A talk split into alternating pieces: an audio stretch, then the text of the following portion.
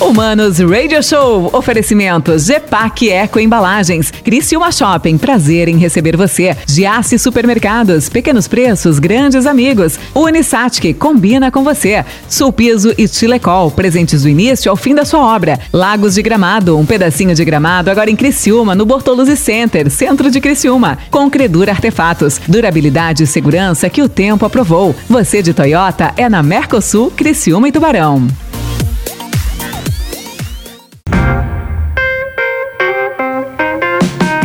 Manos, hello, manos, Mano Dal Ponte aqui no Manos Radio Show. E você já sabe, na 92, a música nos conecta, as boas entrevistas nos conectam. E eu quero saber, será que os bons papos nos aproximam de Deus? Eu tenho o prazer de receber ele, o cara que é pastor, conheci ele como um cara normal, né? não como um pastor, né, cara? Agora o cara tá famoso, o cara tá, tá surfando em outras águas mais calorosas, digamos assim. Robson Thomas, tudo bem, Rob? Prazer. Boa tarde, boa tarde, mano. Boa tarde, todo mundo, né, que ouve a nossa é. 92 FM. Parabéns aí pelo programa, parabéns pelo sucesso. É, tenho, ouço bastante vocês, né? Que bom, cara. Que isso bom. é é, é, gostoso, é gostoso ouvir o pessoal aqui. Eu ouço tá. o programa ali das 18 também. Então, parabéns, parabéns mesmo, mano. E, e continua aquele cara, sabe aquele é, cara lá, aquele vendedor e tal, né? Só que agora. Eu te conheci enrolando as pessoas. É, com né, menos cara? mentira, né? Agora. É. é, você virou pastor, né, cara? Aí é uma teoria, há quem diga que isso não é tão verdade. Mas aqui, você é Thomas, Thomas é sobrenome ou nome? Robson Thomas é meu nome, cara. É nome? Ah, o meu pai gostava demais, meu pai e minha mãe, Everson Alessandro. Robson Thomas e Max Roberto. Então, tipo assim, o sobrenome Pereira. Só que todo mundo com dois nomes. Robson tá. Thomas, Everson Alessandro. É coisa. É padrão, né, meu irmão? Eu falo, é. eu falo pra. Porque a minha esposa é Thomas, mas é sobrenome. Ah, tá. E é com TH também, entendeu? Assim, olha só, ela, olha tá. só. Você é de onde, Rob? Sou de São Paulo. Tá. Por que, que você caiu aqui, cara? Meu pai é criciumense. Meu pai é criciumense, aí ele foi para aquela, sabe, tentar a vida, tá. né? Então ele foi com 19 anos, ele foi para São Paulo para tentar a vida em São Paulo, né? Aquele ele conta as histórias dele aqui na mina, né? Trabalhava na mina de entregar marmita, tal, pro pessoal na mina. E ele assim, ah, chegou uma hora que ele assim, ah, vou tentar a vida em São Paulo. Foi para lá. Aí chegou lá, conheceu a princesa Odete, né, minha mãe. E aí pintou o clima, aí ele trabalhou lá, foi muito bem sucedido até lá em São Paulo. Só que aí ele sofreu um acidente, um acidente automobilístico. E o que aconteceu? Ele passou por um processo. Meu pai, cara, morreu e ressuscitou praticamente. Sete dias em coma. E aí ele voltou. E quando ele voltou, o médico falou: agora ele vai precisar de um cuidado assim absurdo. Só que, pô, a gente tava lá, minha mãe, filha única. Você já tava já nascido? Sim, já era nascido. Então, minha mãe, filha única, toda a família dele de Criciúma. O que, que a gente fez? Vambora. Catamos a minha vozinha e meu avô, né, que moravam, moravam com a gente em São Paulo, da parte da minha mãe, e viemos tudo para Criciúma. Então aí começou essa história, mas a gente crê que tem, é claro, um desenho de Deus nisso tudo, né? Mas vim para Criciúma por causa de, dessa situação. Você, tá, vendia título de plataforma de pesca, cara? Isso aqui é novidade para mim, velho. Eu vou entregar até um parceiro meu, né? Pô, cara. O, meu, o Augusto, cara, o Augusto da Bike Point, né? Ele era o meu passa, ah, é. né? Nós dois saímos de Kombi, cara vendendo título em Araranguá. Ah, da plataforma aqui do Rincão? Plataforma do Rincão e de Araranguá, que já não tem mais, né? E a gente vendia título de plataforma de pesca. Tá, mas você é da, da Zona Sul da Norte? Da Norte. Da Norte? Não, da Sul, da Sul. A sua que caiu. Da Sul. É, infelizmente. Pessoal que eu vendia e depois me liga pra gente conversar. Tô bem feliz contigo. Meu pai comprou, cara, um título daquela plataforma. Tá. E eu me lembro que não acabou, eles não acabaram Foi, a obra cara, tal. teve, teve uma e, e ele trocou o título pelo por hospedagem nas casinhas padrões do Camacho. Não sei se tu tá ligado isso aí. Não, eu já tava fora, já tava. Não, mas a gente aproveitou durante 15 anos, cara. Uhum. Lá a gente aproveitou, entendeu? Era, cara, eu participava de torneio de pesca. Bah. A gente saía sério mesmo. O Augusto dirigia a Kombi, cara. E ele levava, né? Um abraço pro Augusto aí da Bike Point, um cara queridão demais. E ele dirigia a Kombi, nós ia tudo, mano, uns 5, 6 vendedores, parava em Araranguá, ia nas vilas ali onde tinha os pescadores e tal, para vender título de plataforma, cara.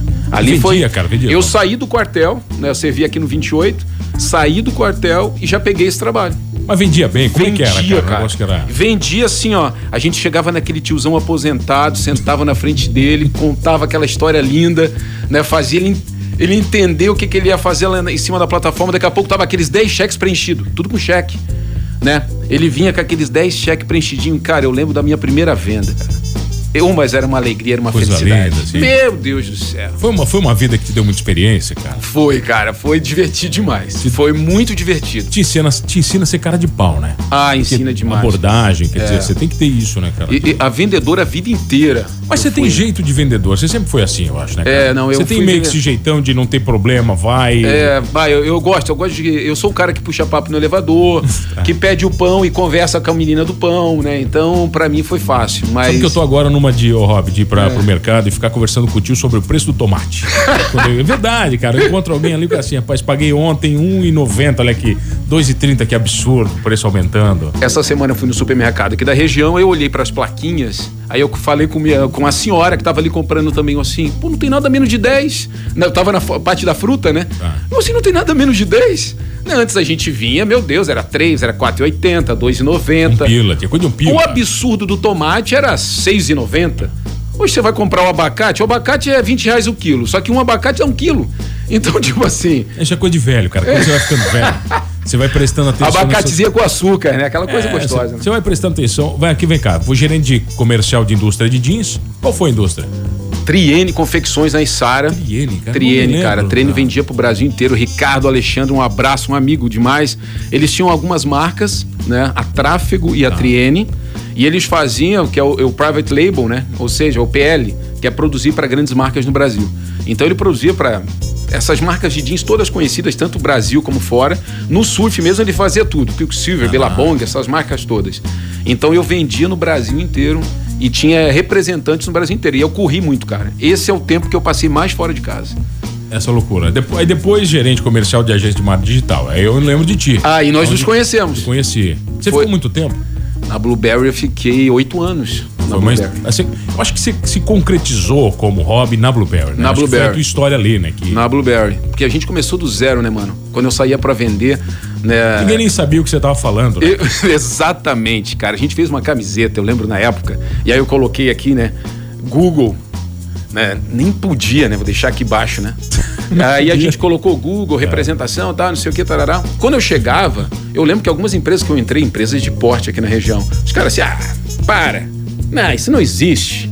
Que posicionar a empresa, não, isso aí é conversa. Isso é besteira. É besteira demais, né? E tinha um marketing tradicional muito forte, as agências de marketing tradicional vendendo, e obviamente vendendo até hoje, faz todo sentido. E aí, pô, você chegar num cara desse, acostumado com os veículos naturais e normais, que são três, e você querer vender internet pro cara. Então foi muito difícil o começo. Mas a hora que começou a vender. Aí, aí, aí foi. Tá, mas isso tudo tem um trabalho paralelo seu com a igreja. Já era. Sempre, sempre teve na igreja? Tô há 21 anos. 21 anos. Tá, 20... mas qual é a igreja?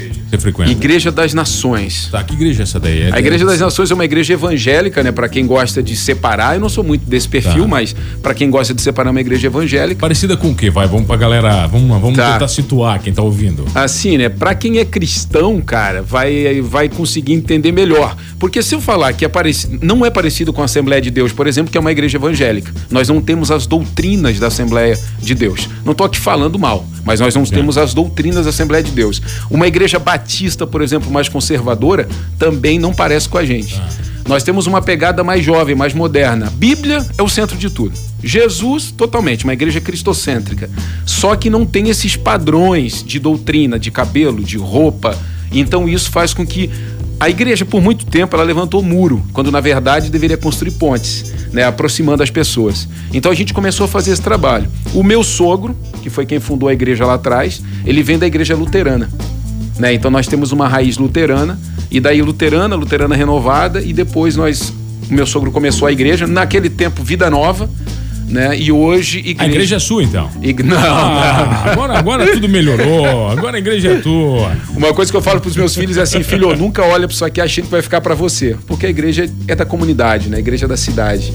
Então, São hoje. quantos membros hoje? Ativos? Hoje nós temos em média 800 pessoas né? 800 pessoas em média. Claro, né? Na pandemia não dava para ter 800. Não, não é. dá. Hoje nós temos a limitação de 250 pessoas por reunião. Então isso, gente... isso não é um problema, cara? Um baita problema. Eu tava conversando com o Choque um pouco ali fora.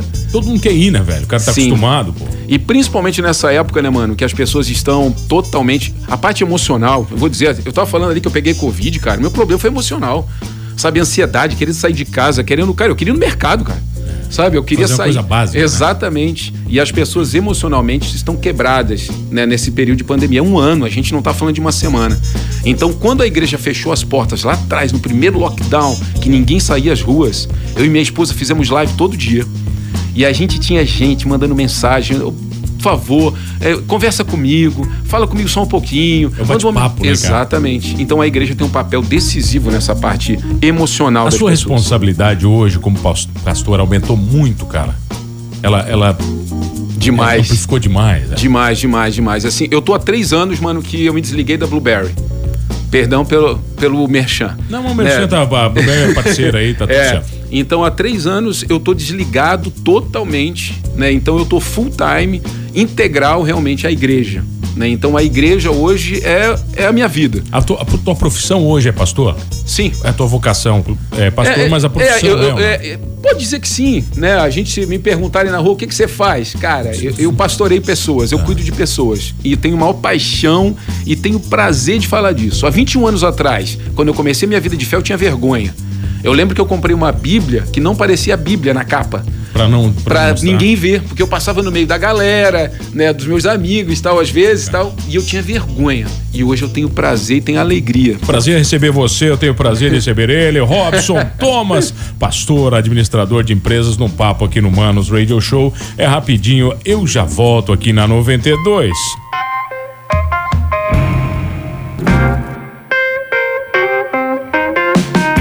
Ah, voltamos, senhores, aqui no Manos Radio Show e hoje eu recebo ele, o senhor, doutor, pastor, Robson Thomas, conheci ele como Rob lá da Blueberry lá atrás. Agora ele é um cara sério, um cara de Deus, né? Um cara aprumado na vida. Você fez muita cagada na vida ou não?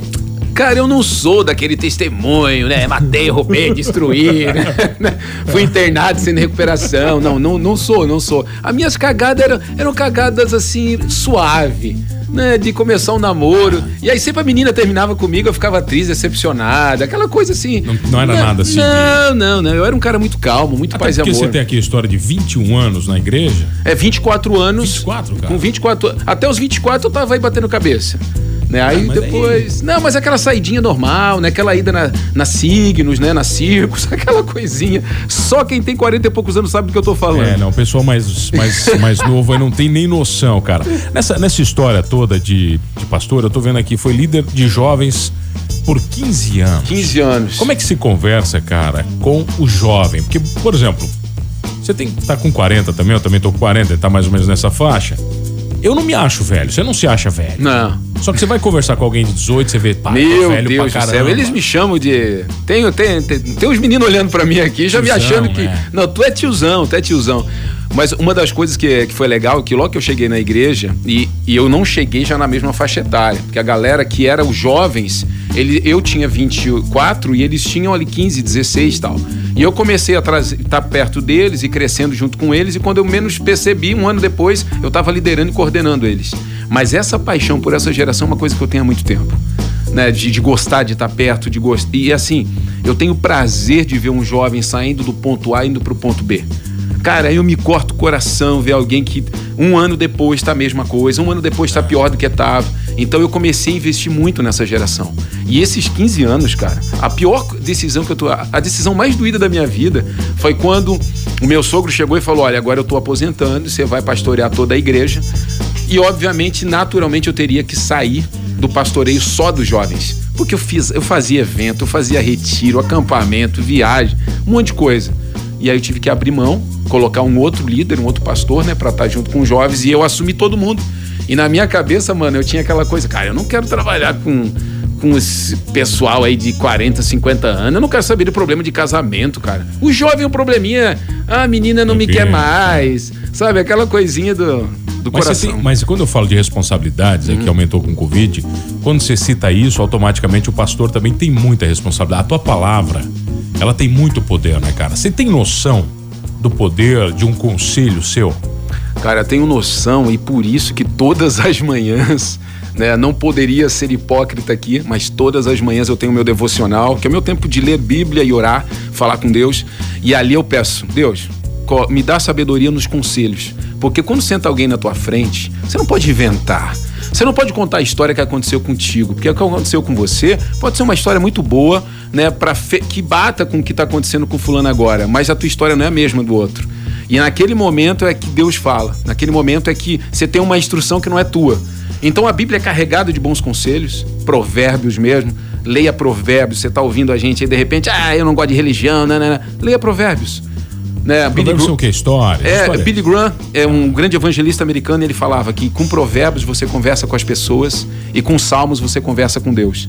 Né? E provérbios ele, ele tem dicas para a vida. Se fosse transformar em, em algo simplificado aqui, eu diria que Provérbios tem dicas para a vida. Então, é, são frases, são pensamentos de Salomão, né, que foi considerado o homem mais sábio que pisou na terra, e ele entrega toda a sua vida, toda a sua história através de Provérbios. Então é bem interessante. Salomão que pediu a Deus sabedoria. Sabedoria. Né? Exatamente. Né? Não Deus pediu nada mais. Né? Exatamente. Aí Deus acrescenta além de sabedoria, riqueza, conhecimento, tudo. Ele, ele era um cara muito prudente, né? Salomão era. Ele é. teve algumas etapas da vida. Bem piores que a sua. Mas é incrível. É, os livros que Salomão deixou escrito na Bíblia é um conhecimento absurdo. Olha só, você falou de projetos, cara. A, a igreja, ela se alimenta disso, né? Ela não se alimenta de pessoas sentadas ouvindo seu culto. Não. Né? não ela se não. alimenta de projetos. Ela é um, ela é um organismo vivo, né? Que ela, que ela vive de compartilhamento. Como é que você, como pastor, encara esse desafio de manter esse organismo cada vez mais vivo? Eu acho que isso, mano, é que me impulsiona. Isso é que me tira da cama todas as manhãs, que me levanta nas madrugadas. Minha esposa fala: calma, para, sossega um pouquinho, né? Quer falar? Não, não, é que eu é, pensando em eu, e, é, tá, madrugada. E, é, e, e, eu fico o tempo inteiro pensando, porque é exatamente o que você falou: a igreja é um organismo vivo. A igreja não é. As pessoas têm a ideia da igreja ser um, um prédio. Né, que tem uma liturgia nos finais de semana. Não, é um organismo vivo que func... nós funcionamos de segunda a segunda, de verdade. Nós temos lá agora está aberto, tem secretária, tem limpeza, tem administrador, tem financeiro. Nós temos uma loja, né, com alguns produtos, com Bíblia, livro, essas coisas. Segunda sexta, sábado e domingo funciona também. Que aí temos as nossas reuniões. Então as atividades, a parte orgânica da igreja, ela funciona e os projetos vão surgindo. Por quê? Porque a igreja, é, eu gosto sempre de falar que a igreja é a representação do céu na terra. Né? Então, tipo assim, ai, as pessoas precisam de Deus, onde que elas vão? A igreja. Então, só que se ela chegar na igreja e encontrar um cara que tem uma mente natural, que tem um pensamento errado e equivocado, que esteja fazendo coisas erradas e equivocadas, cara, você não está representando nada do que diz respeito à espiritualidade. Você precisa ser perfeito como pastor? Não. Não. É, mas eu, eu adoro fazer essa pergunta para pastor, cara, porque eu acho que existe uma cobrança também sua, né? Existe. Né, com você. Existe. Existe uma cobrança minha na minha, na minha esposa, nos meus filhos. E isso é uma coisa que a sociedade fez por muito tempo isso causava pressão. E por isso que nós tivemos, ah, sei lá, nas últimas décadas, tantos filhos de pastores não querendo nem saber, ouvir falar de igreja porque viram seus pais sofrerem, viram as pessoas perseguirem, viram as pessoas falarem mal. Então você chegava para um filho de pastor e perguntava para ele, lá nessa na sua adolescência, você quer ser pastor? Meu Deus, Nada, nunca. Quero longe. É. Por quê? Porque não era uma vida de prazer, não era uma vida de honra. Então nós temos aprendido também a honrar uns aos outros. Hoje nós honramos os discípulos da igreja, a membresia, e a gente se sente honrado também. Como é que é o nome? É membresia? Bonito isso aí, né? É, os membros, Pô, né? Os discípulos, aí, né? Eu não sabia. Prazer em receber você, Robson. Que bom, que bom. Vou te chamar de pastor daqui pra frente, acho bacana isso aí. Pastor Robson Thomas. Fica imponente, né? Ô, bruxo, o pessoal te acha onde? Chamar pastor de bruxo, eu também vou pro inferno, né? O pessoal te acha onde? Vai. Ah, Arroba... Uh, eu tenho. Meu arroba, né? O que, que é meu arroba, né? É Robson Thomas P. É tá. Robson Thomas P. Saiu da igreja. No Instagram. Da igreja. igreja das Nações. Fácil. Igreja das Nações. Não tem nada a ver com o Parque das Nações aqui. É do lado do Parque das Nações, ah. só que o seguinte, tá, Salvar? Um abraço para você. Nós botamos o nome da igreja antes de existir qualquer coisa. Ah, tá. Então não dizer que copiou. Não, não. É Salvado, mas tudo bem, tá liberado aí o nosso prefeito. Rob, obrigado pela, pre, pela presença. Obrigado a você. Esse programa com certeza vai pro Spotify, vai virar podcast. Se, né, se o meu produtor, né, assim né, o fizer. Então tá, tá dizendo que vai amanhã, então vem cá, vem cá, promete aí pras pessoas. Amanhã tá no Spotify. Amanhã esse programa tá no Spotify. Só porque o Rob é pastor, amanhã, né? Você quer o puxar é o saco, pastor, né? A gente tem que fazer, É, tem tá que valorizar certo, a galera, então, valeu. valorizar meu time. Até amanhã, aqui amanhã, até amanhã tem seis da tarde, amanhã seis da tarde, amanhã é sábado, né? Se você está ouvindo na reprise, então não se confunda, mas você que está ouvindo ao, ao vivaço, amanhã seis da tarde tem reprise do Manos Radio Show e no domingo também, não esqueça de uma coisa, somos todos humanos.